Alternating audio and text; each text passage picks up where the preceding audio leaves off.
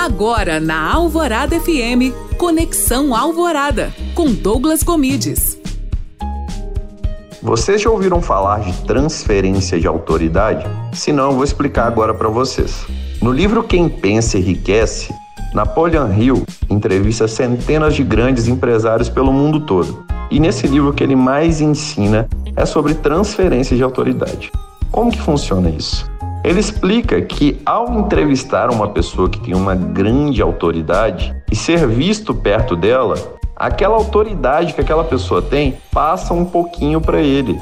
Então, ao entrevistar várias e várias pessoas importantes, ele conseguiu criar sua própria autoridade. E se a gente for pensar em negócio, em empresas, isso é muito importante também.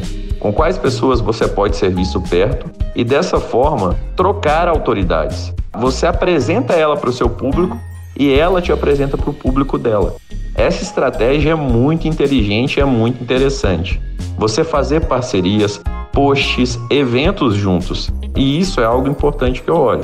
Quem vai estar presente no evento, por exemplo, para saber se eu vou ou não participar. Portanto, fique ligado nisso aí.